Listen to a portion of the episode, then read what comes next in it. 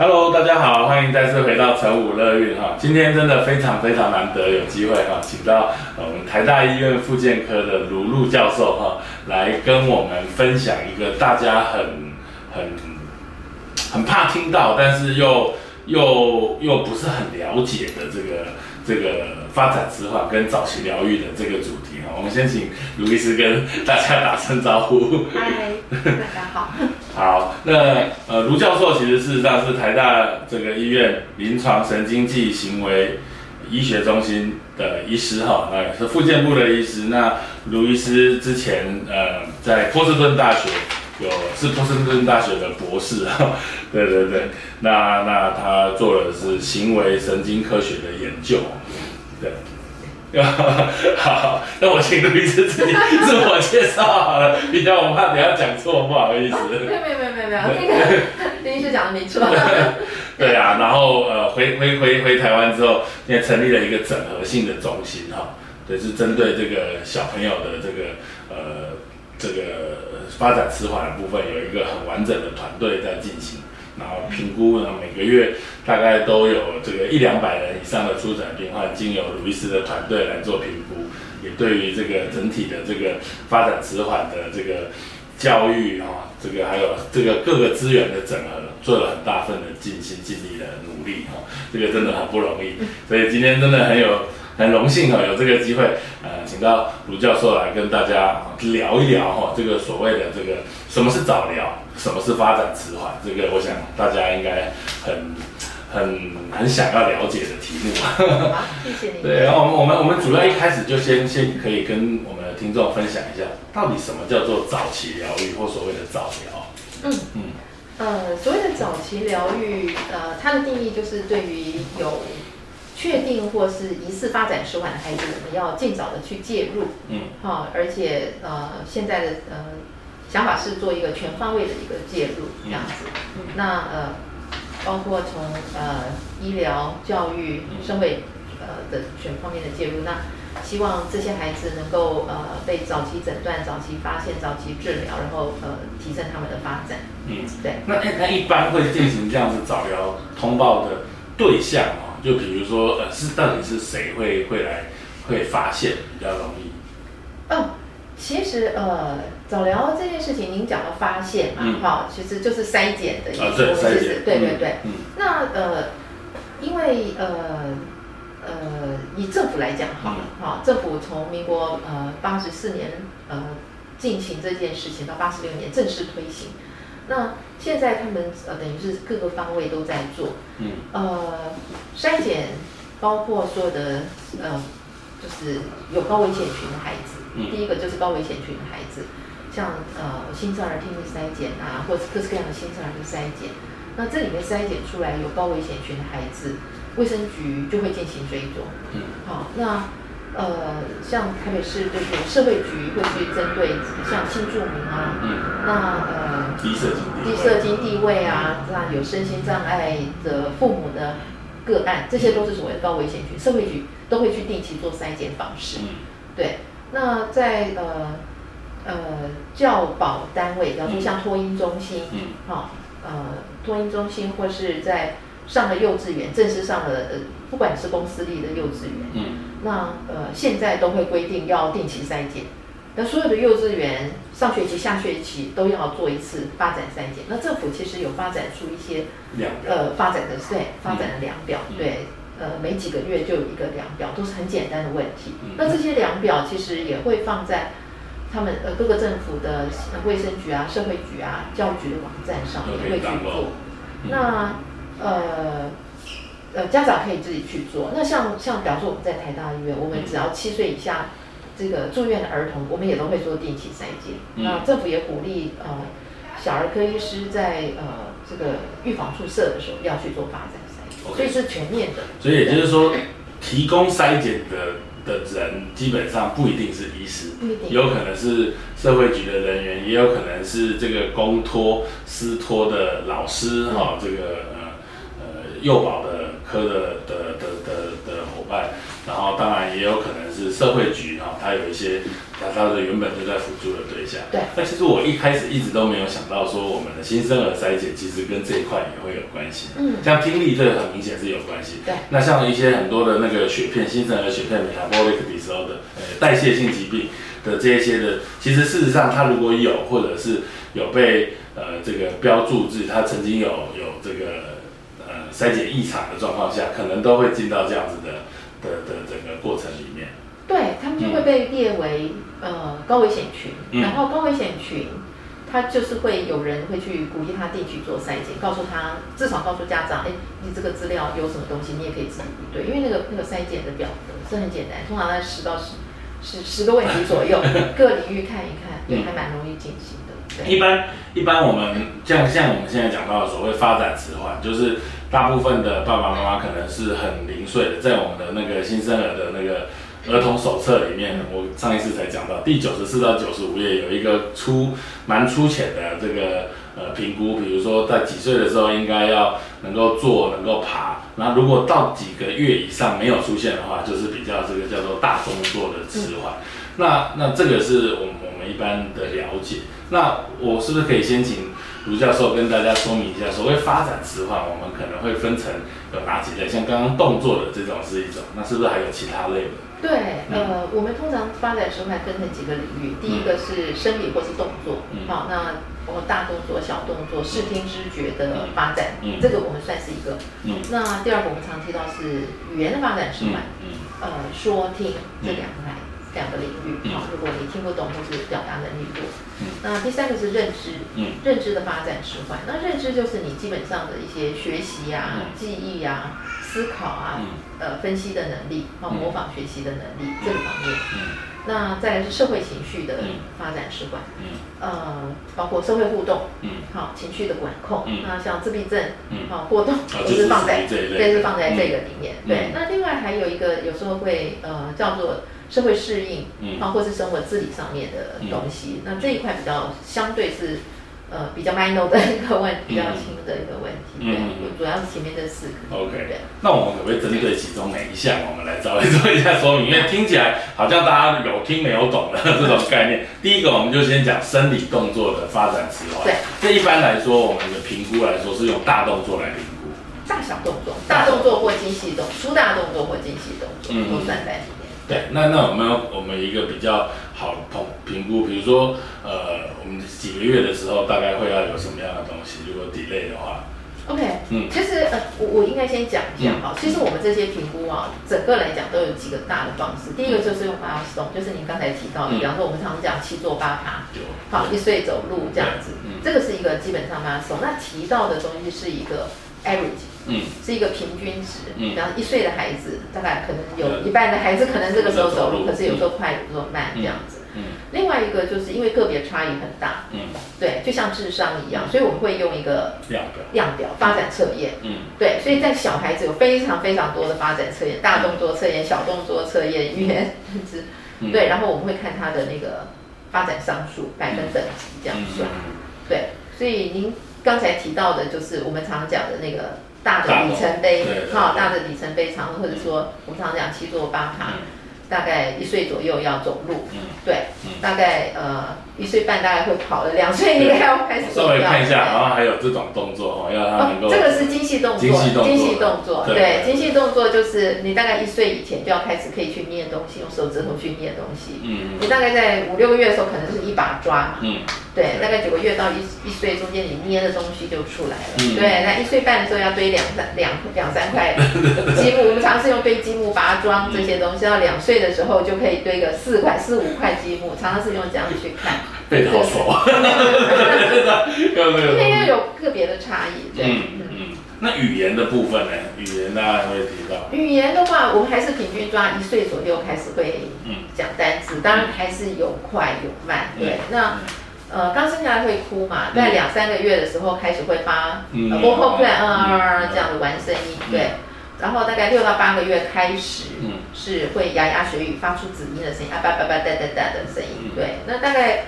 八九个月大的时候开始听懂一些简单的指令，嗯，发出一些母语的声调，啊，牙学更多。那一岁左右开始叫人，一岁半左右开始所谓的 phrase，嗯，妈妈，妈妈水水，嗯，对，然后开始到两岁，对对，句子就开始要出来，对。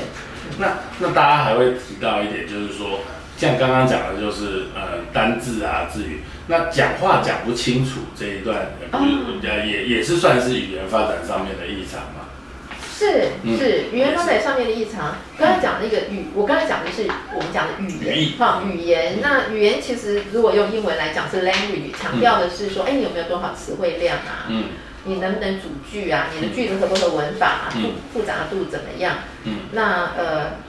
或是说你听懂人家，嗯，听不听得懂，嗯，然后听不听得懂一个句子、一个故事，你能不能理解吸收？嗯，那刚才讲那个发音不标准，是我们讲 speech 是强调一个发音的动作控制，好不好？嗯，对，是构音。那呃，小孩子的构音，我觉得就好像打篮球或打钢弹钢琴，纯粹就是一个动作控制。嗯，那如果呃，刚才讲语言的成熟，基本上 milestone 是到四五岁的时候，应该是可以对话讲故事，嗯，好，是一个基本的架构。那语音的成熟大概要到六七岁，如果你要百分之九十九十五的孩子都字正腔圆，大概要到六七岁，嗯，对。那因为就好像它是一个非常复杂的动作法，对，感觉是。对我们常常很多小孩子家长，呃。三两三岁就跑来说我的小孩子发音不标准，对，其实其实是可以容许一直到六七岁的，只是四岁以后应该是至少外人也听得懂你在讲什么，可以有一些错音，可是要听得懂。嗯，对，容许少数错。所以感觉这是一个很复杂的评估过程。还有一个再来就是刚刚有提到是所谓认知障碍，那一般认知障碍，就我了解啊，我这不知道对不对，可能再请卢教授跟我们说明一下，认知障碍跟智能障碍来说，其实好像是同一类的东西啊。是是是，对，因为呃，认知跟智能其实就是同样的东西。对，以前我我以前我们讲智能不足、智能障碍，哈，如果用英文讲是 mental retardation。嗯。对，那呃，现在我们大家常常是 在国外也都改用这个认知 intellectual 这个这个词汇来取代。嗯。那呃，我想呃。一方面就是认知，其实放放就是很广泛的范围，对广泛的范围，就是整个学习的能力，这些都放在里面，思考、学习啊、判断、模仿的能力。那那呃，他如果有慢，就像我刚才讲的，你的慢到底多慢叫慢？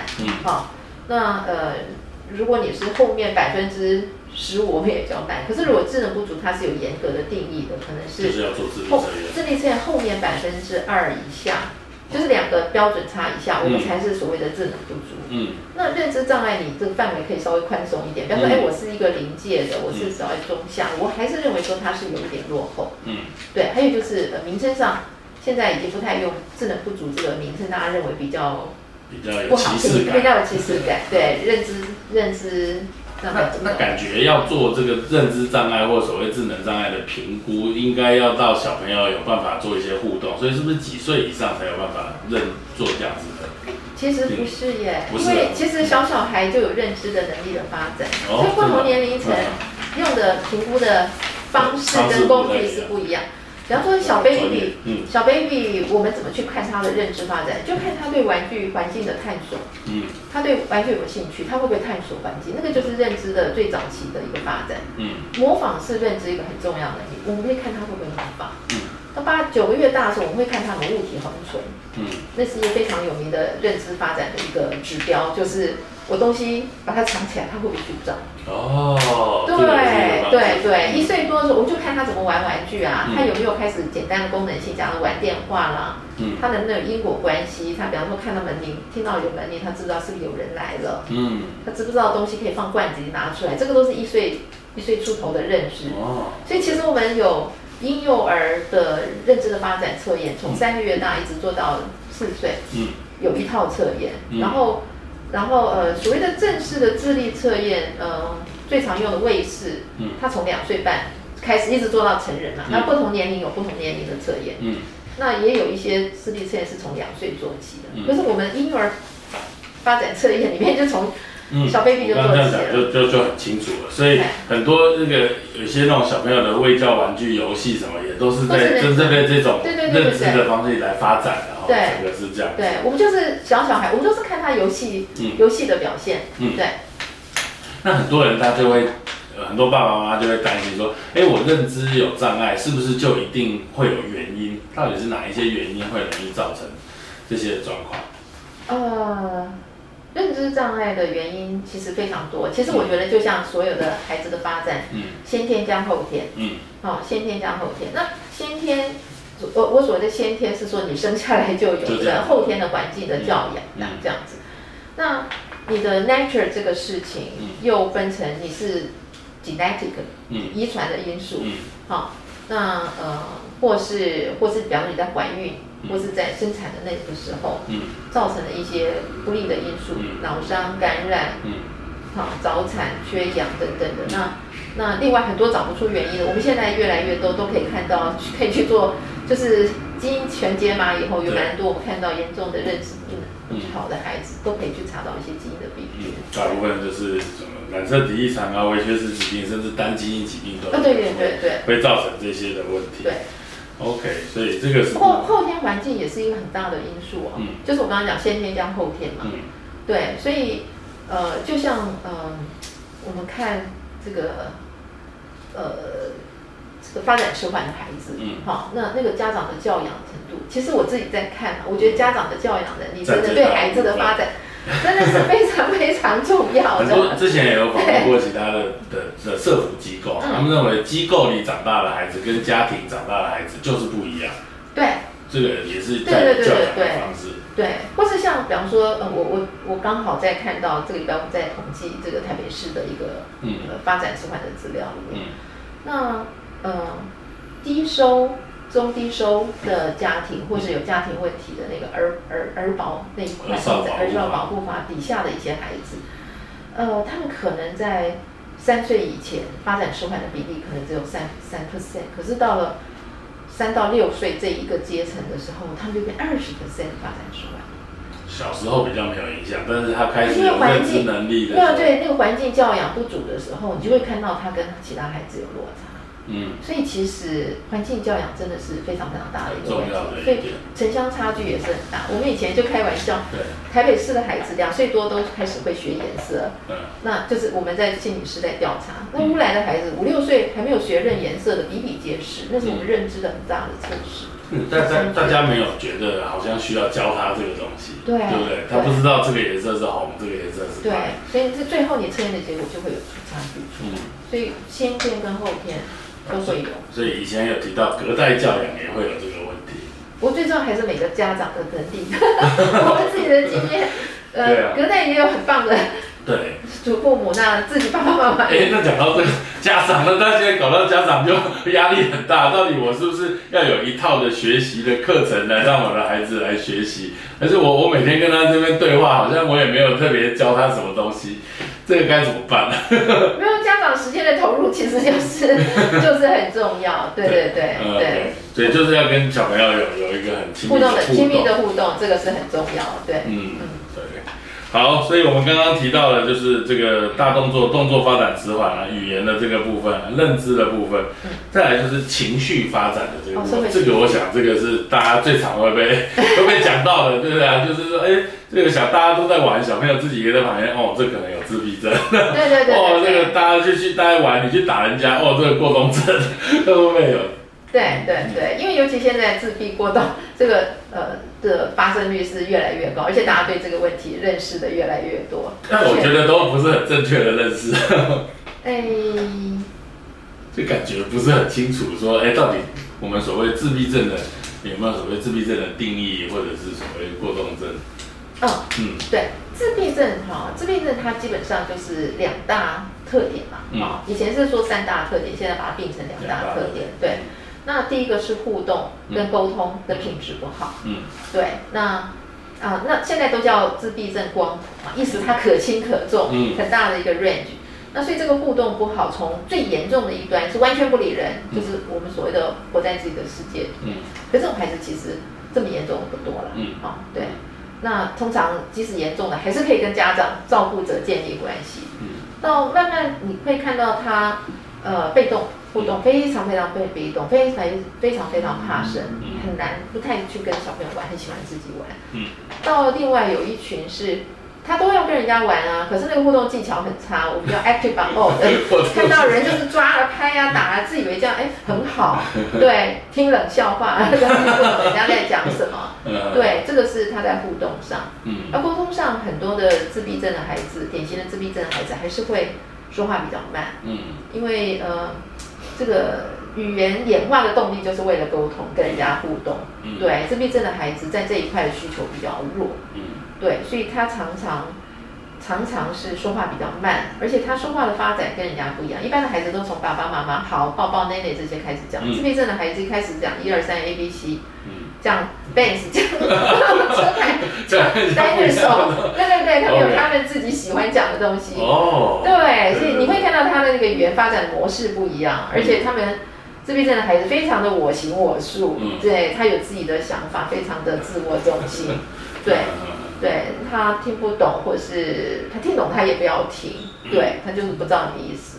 那第二个大特点就是固执嘛，一成不变。嗯，所以这个也是我们会看到他非常非常的拗，就是转不了弯，很多很多的 SOP。嗯，他感觉处理上的问题也是一样，他们怕他会去追求一些很奇怪的刺激，然后转圈圈，哦，沿着墙走，这样斜眼看东西，嗯，看灯，这个都是我觉得常会看到的。嗯，对。那排列东西，那反过来，他们对有些刺激又不敏感，比方说真正的疼痛啊什么的，他可能又不知道，因为他们有他的感觉处理不是 over 就是过，哦，就是没有中位数啊，对对对对，有些就是很逃避，有些又很激进，对，你会看到就是就是，可是并不是只有一个，因为现在家长，嗯，我觉得二十年前你要是跟家长。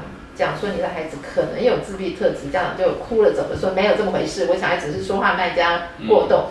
现在的家长是，我怎么小孩子在路上不跟电梯里不跟邻居打招呼，那他是不是自闭症？其实又过头了，那又过头了。你你的小孩子有没有互动的机会？这些还是有的，而且一定要这几个点都凑在一起，我们才是会下自闭症的诊断。嗯，对。好，所以我们刚刚提到的这些，主要就是我们所谓的这个发展迟缓的这个定义。那我们当然就是说有有被被这个诊断啊这样子的状况，大部分都是需要经由呃这个医师的评估来进行刚刚说的很多的量表量测，那他就会有一个明确的定义，说你的孩子是不是符合这个呃某一种这个呃发展异常、发展迟缓的这个诊断。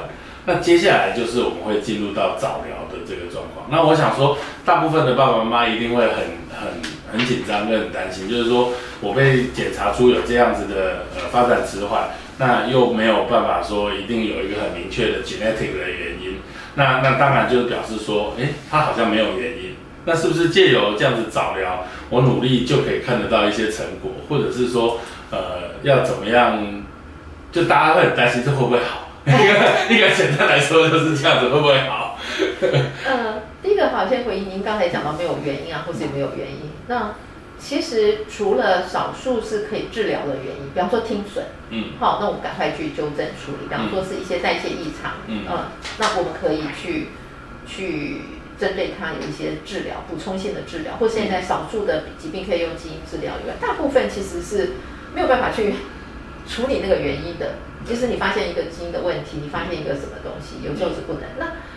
就好像生下任何一个小孩子，那那他就是这样。嗯，要做的事情就是我后天可以改变啊。嗯，因为我们的脑子有可塑性，所以早疗为什么要早疗？就是因为我们大脑其实有相当大的可塑性。嗯，在三到六岁以前，所以你的环境刺激会改变你的神经连接。嗯，那嗯对，所以这是为什么要及早介入？嗯，对对，所以其实最我们要做就是去教。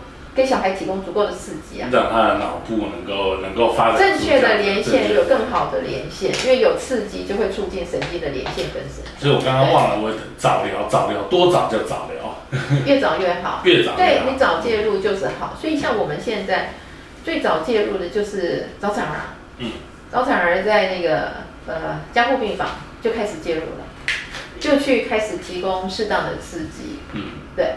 而且可以从研究上证实，这样会对他的神经生长、接线都有帮忙。你之前有看到一个那种安抚手还是什么的这个东西，好像对于小朋友的刺激都会有帮助。对对对对对，所以从从呃从小从在呃所以这加护病房。零岁之前的。对对对对对，如果重点就是你发现这个孩子是有问题，嗯或是你觉得他是高危险区，那我们就开始介入，嗯。对，就开。所以在在医院的这个，我印象中以前当住院医师的时候，早产儿的时候就会会这个呃物物理治疗师还是对对对对对对这一块。对，就是讲到复健科物理治疗，这样就下去了。对，讲到讲到这个，就是哇，有很多这个定义啊，大家也都搞不是很清楚。大家会提到有所谓物理治疗啊、职能治疗啊、语能治疗，它就分别都有物理治疗师、职能治疗师、呃语言治疗师，这些都是属于附件的范畴，早对疗的范畴。对对对对对对嗯，物理职能、语言或心理呃心理治疗，这些全部都是不同的治疗的领域。对对那那物理治疗跟职能治疗这些字大家都听得懂，但是不知道在干嘛。物理治疗，物理治疗，尤其在儿童来讲，它强调的就是呃很多动作的训练，它强调基本上是，如果硬要定义说呃分别的专业的话，它主要是动动作，尤其是大动作上面的训练，包括肌肉力量啊，嗯呃关节柔软度啊，心肺功能的训练啊嗯等等的。嗯那如果对我们发展迟缓的孩子，他就带你去，比方说你不会翻身，就诱诱发你翻身、嗯坐、爬、走路、跑、跳、丢接球嗯这些嗯这些动作，嗯对，嗯还有肌力的训练。嗯，那。对，那嗯职能治疗呢？他们比较像，它是一个活动治疗，它就利用它的定义就是我利用日常生活中间的活动哦。来促进你的生活能力发展。哎那这个范围非常非常广，对，所以呢，它包括大小动作的训练，嗯。日常生活的事，比方穿衣服扣扣子，那认知的训练。嗯那语言老师会是训练语言的认知，那他是训练非语文的认知，嗯。空间图形概念、拼图啊、嗯。玩积木啦这些东西。嗯然后他们很多时候会利用呃，还有社会情绪的发展，嗯，所以他很多团体课的时候，人家过动孩子啊，或是自闭症或退缩。哎，大家只要在一起上的时候，我教你怎么去排队、轮流等待，嗯。你你怎么样去抢人家东西的时候，嗯。那我告诉你，其实你可以用什么样的方式，嗯。对，嗯好，所以所以所以这些东西就是我在团体活动中间做的，嗯，对对对。好，那语言，那语言的话，顾名思义就是听跟说嘛，嗯。好，听跟说，嗯。你听不懂的，我教你怎么样听听懂你这个年纪该有的，增加你的理解能力，嗯。教到你说的能力，就是内容的表达，串句子、串词汇量的增加，嗯。串句子怎么去讲故事，有组织。嗯。那发音的，嗯。对，就是刚才讲的构音的训练。那还有一个问题是吃东西的训练，嗯。语言治疗师处理的一个是吃，一个是说。嗯。我们有很多小朋友吃东西的问题，一个是严重的疾病，严重的疾病他们吃会呛，嗯吞咽困难。嗯那呃，他是严重的脑性麻痹、严重脑伤的孩子，还有很多孩子是厌食、拒食，啊，小朋友会厌食。小朋友拒食的很多。嗯我那些小孩子重病的孩子，小时候插管、放鼻胃管放很多的，他们都拒食。如果你从来没有吃榴莲，嗯，你现在叫你吃榴莲，你会不想，然后爸爸妈妈不知道就逼你吃，对，或是那个个儿的小孩子会吐的。嗯吐的很厉害的孩子都拒食，对，不敢他爸妈不懂，然后就想说这不还不吃不行，一直喂，越越喂他越害怕，嗯然后就变成一直都不能吃。嗯对，所以这个也是语言治疗师要处理的，这比会吃会呛的还多。对，所以其实其实我这样听起来一个观念就是，语言治疗师、职能治疗师、物理治疗师，他其实事实上是教我们照护者，当然最主要可能是爸爸妈妈一个观念跟动作，而且这个东西应该是回到家之后要持续的，是一直来给孩子刺激。是是哦，这不是说靠呃这个妇健科的医师、物理治疗师、职能治疗师把我小孩治好了，是唯一我们学会了怎么样教这个孩子，然后我们回去要没持续错，这。就是早疗最重要的精神。对早疗最重要的精神就是我们要教家长怎么带孩子。对，对所以其实一个很重要的观念就是说，孩子是需要人教导跟陪伴的。那一旦你的小孩子被诊断有这样子所谓的发展迟缓的可能性，你就必须付出更大的心力来照顾这个孩子而不是说我我我靠老啊，哎、医生什么时候会好？你没有付出精力，他永远不会好，没错，没错，没。错。我觉得大部分的家长都并没有带孩子的经验，嗯哈、或者是道听途说。嗯那其实就是等于有一个专业的人员引导你嘛。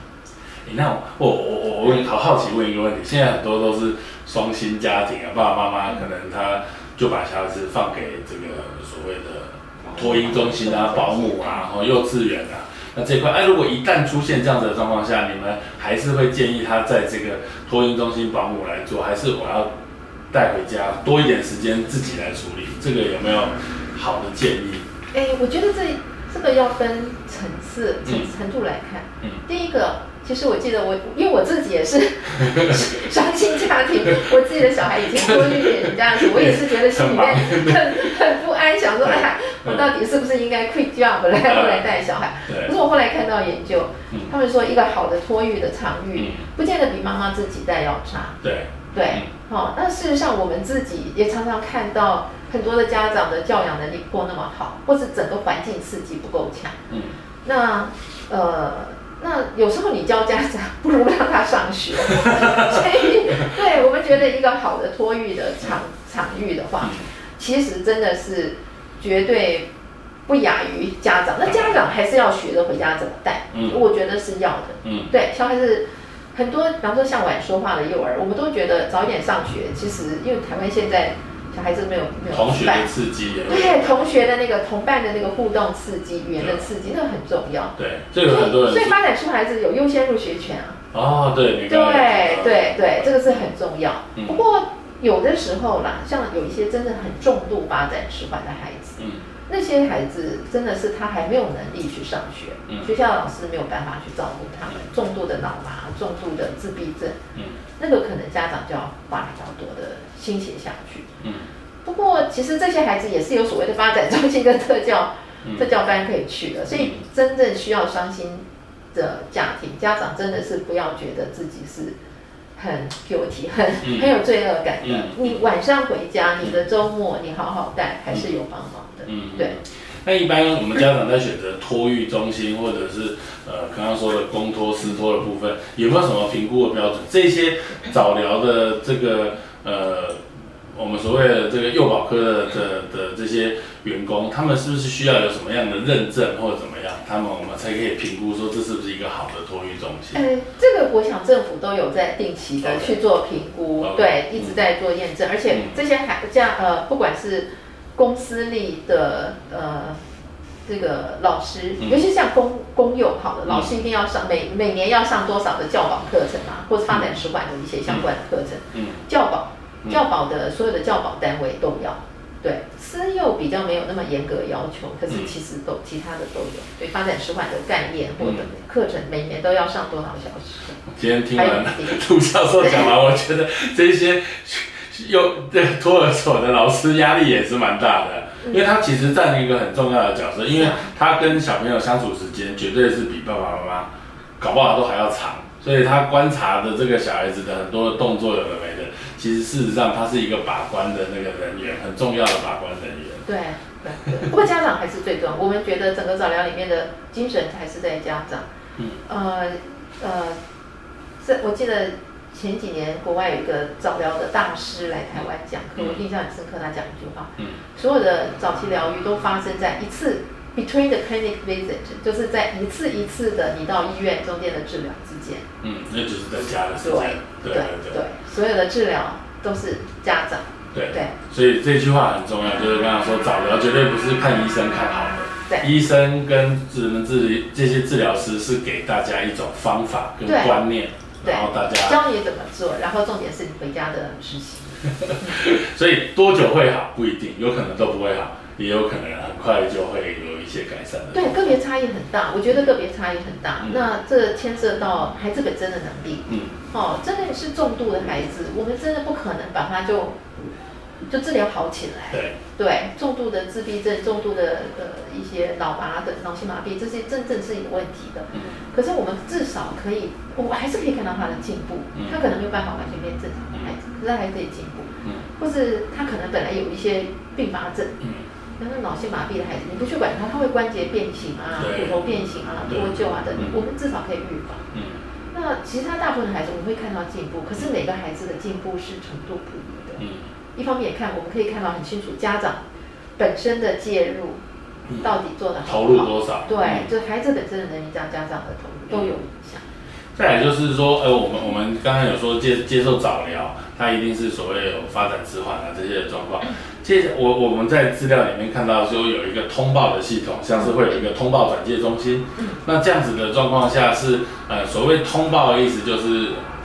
很多爸爸妈妈很担心，啊，帮我通报，我是不是小孩子就被贴上标签注记？我去公托上课就会，哎、他们一拿到资料，从那个那个市社会局或者什么，就会看到，哎、这个小孩有有有发展迟缓，是这样子吗？OK，对，我知道通报是一个听起来好恐怖的。现在大家听到 COVID 通报，你看刷健保卡到处逼逼禁止进入 对对对这种概对对念，对，或是以前呃我们讲那个儿儿虐，嗯好那种那种是这种通报，其实大家一想到那个通报觉得很可怕。嗯那其实儿少法里面是有规定，如果我们发现发展迟缓的孩子是应该要通报的。嗯好那这个通报的目的是希望，我想两个点，是一个政府希望知道到底我有多少发展迟缓的孩子，嗯，好，我现在到底有多少发展迟缓的孩子，嗯，那我要提供多少的资源，我要多少的预算下去。嗯。那第二个的话，也是因为前几年我们看到通报的数字很低啊，跟国外报告的比例很低，那是不是到底表示我们有 under，我们没有把这些孩子我们没有把这些孩子有问题的孩子抓出来，那我们要怎么更努力的去把这个数字抓出来？所以是从行政上政府要通报的目的是，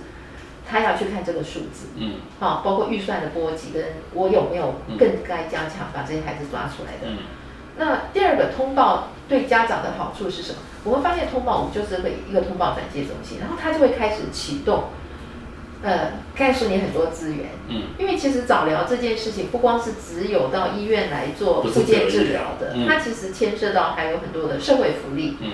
跟教育的福利，比方你有优先入学权，比方说你有在幼稚园里面有巡回辅导的权利啊嗯。等等的，哈，那你你有很多的协助。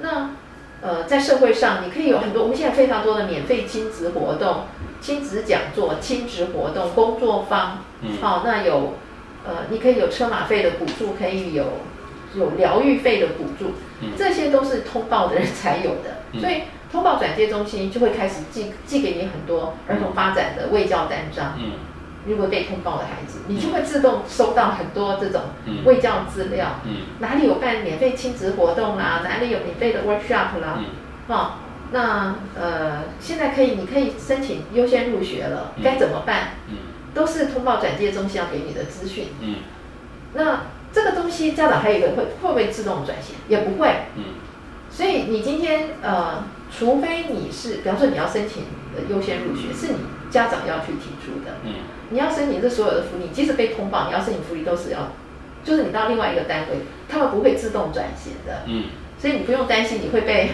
就等于说后就自动你的。你的资料其实还是很很私人的、很封很封闭的，但是你必须持有这个类似什么通报单这样子的状况，你才可以你就会得到很多很多的资源，嗯对，嗯。所以其实是没有那么恐怖的。大大部分的人可能就是我我这样讲，我我归纳一个结论，就是说哦，我们现在被怀疑呃有发展迟缓，到了医院，那这所谓呃卫生单位然后就是到医院，那呃卢医师评估啊，我确实有这样子的状况，那卢医师说，哎，要不要帮您通报？通报了之后，就其他局处的就有办法能够帮忙介入，比如说社会局就知道，哎，您的我的孩子是这样子的状况，他可能会跟我联络，给我一些资源。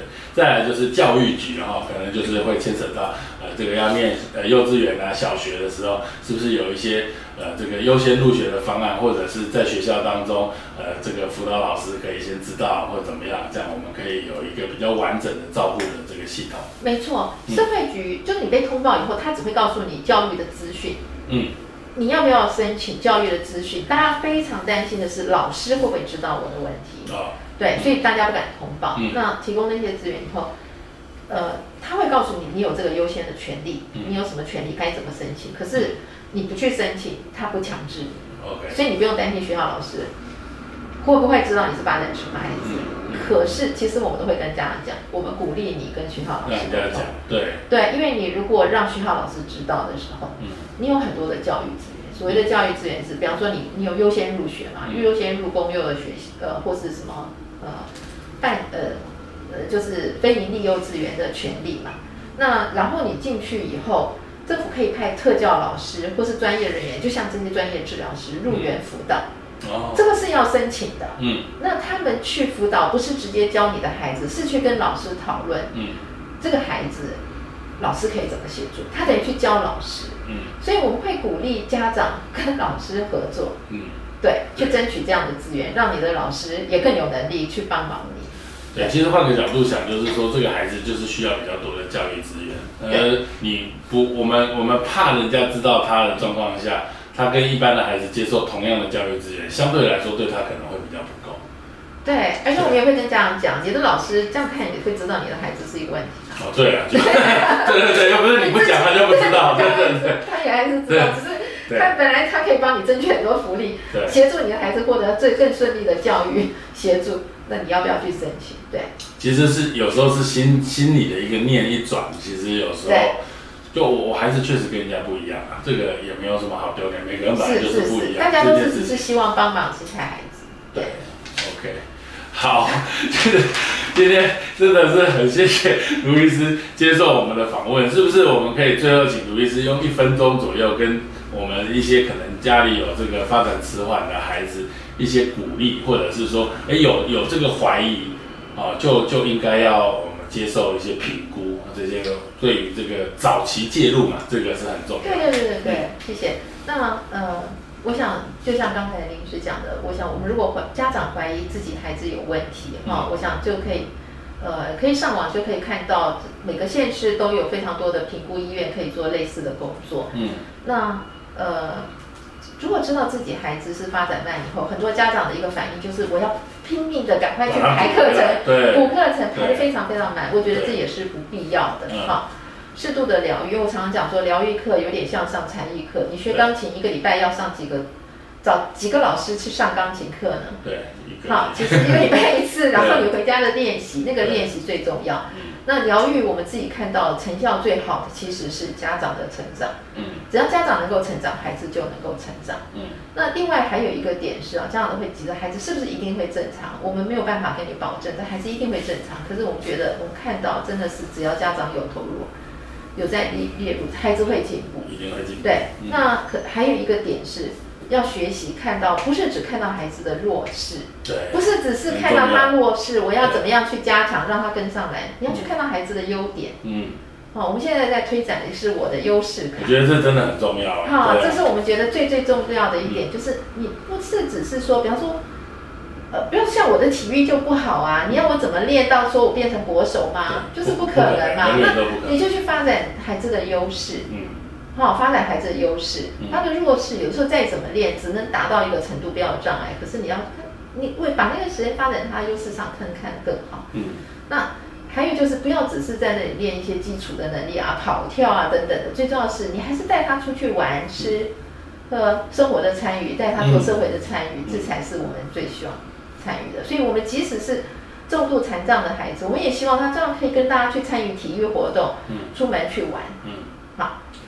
我觉得这真的是最后这几句话，真的是 发自内心的建议啊！我觉得要看到优势这一点，其实大家一直是强调就是要鼓励，然后看到好的东西，不好的东西每个人都有，我们成人也会选择 把这个不好的盖住，我们尽量让人家看到我们的优点。对同样对孩子的教育也是，然后尽量都一定要用鼓励的方法。对对然，后积极的参与，而不是自己就是好像有以前都会讲到有问题的孩子，有时候关在家里，然后一年两年都没有出门的这种事情，以前其实真的层出不穷。我相信现在还是有，但比例应该是要越来越是下降。我们觉得参与，不管你的孩子是怎么样，就是要带他参与。哦嗯，在国外，我们在看糖宝宝，然后就很多人说，他的同学跟他讲，他跟他有什么不一样？他说没有不一样啊，嗯，我们都是同学，我们都是一起玩。